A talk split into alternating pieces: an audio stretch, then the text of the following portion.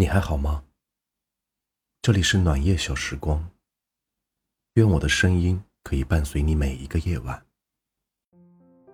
前段时间看《北上广不相信眼泪》，有一个片段印象略深。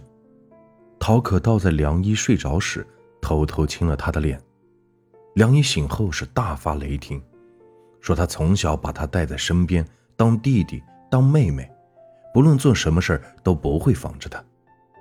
骂他把他们之间所有的纯洁美好的东西都给玷污了。陶可道只回了一句：“他长大了。”刚看到这个片段时，我第一反应也觉得这梁一的脾气发的是太莫名其妙了。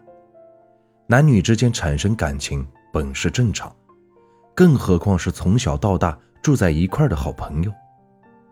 可事后又觉得。梁一发脾气也很正常呀，她一直把陶可道当做好闺蜜，是陶可道在控制不住自己的感情时，偷偷的越过了那条界限，尽管她是无意的。从朋友的关系转变为情侣关系，很多人是接受不了的，更何况这风险也太大了。友情转为爱情容易，可爱情转回友情，却是一件极难的事。我假期时发了一条挺长的朋友圈，内容是大骂之前说好的把我当朋友的人突然说喜欢我。有人说爱是一个人的权利，被爱应该高兴，可我不行。对我而言，两个人的友情一旦有一方使他变了质，我第一反应是害怕，不论他是变淡了，还是他变成了爱情。这可能是前任给我留下的最大阴影吧。认识我前任的人都知道，我跟他是高中同学。在高中时，我跟他还有另外几个朋友关系很好，好到什么程度呢？真的好到这种好关系放在幼稚的初中，都可以结成一个帮派的那种。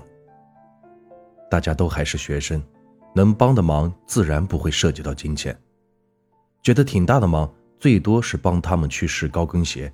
是裙子，当然这些都是他们买给喜欢的女生。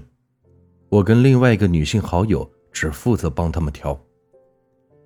可是后面我跟其中一个男生的友情变了质，我们在相处的过程中产生了感情，只是当时碍于学业，谁都没有说。毕业聚餐那晚也只是开玩笑的说，没人当真。我跟他是毕业了一个月才在一起的。大家知道我跟他在一起后，朋友季挺反对的，因为他害怕，害怕万一哪一天我跟他不在一起了，那可能就意味着季也要失去我们其中一个好朋友了。他的担忧是对的。跟前任分手后，我确实失去了太多太多，包括他，也包括其他几个好朋友。因为前任的存在，我为了避免尴尬。放弃了几次的同学聚会，一开始也极少水群，当时几乎快赶上了有他的地方就没有我的地步。也许是我自己当时不能释怀吧。高中同学第一次聚会时，我们都去了，可是都没有打招呼，很多时候甚至都是彼此无视。聚餐结束后，既没有去找他，而是送我们几个回酒店。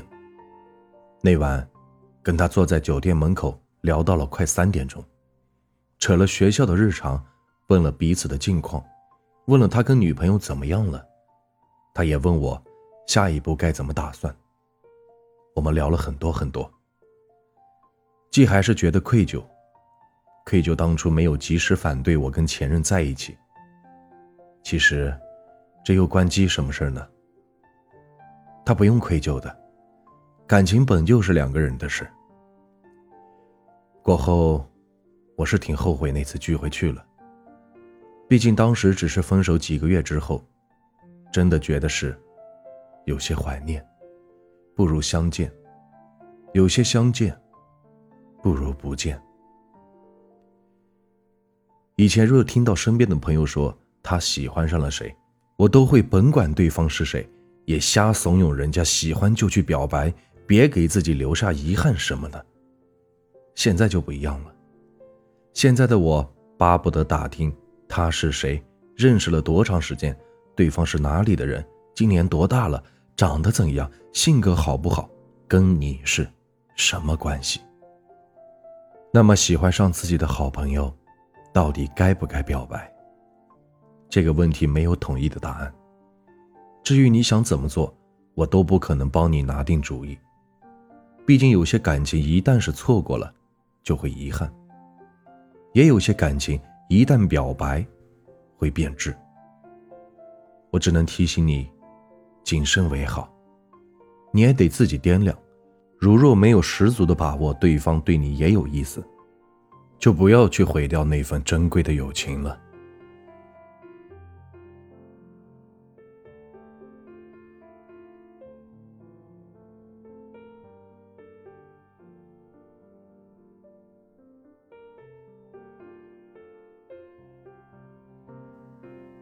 欢迎您的收听。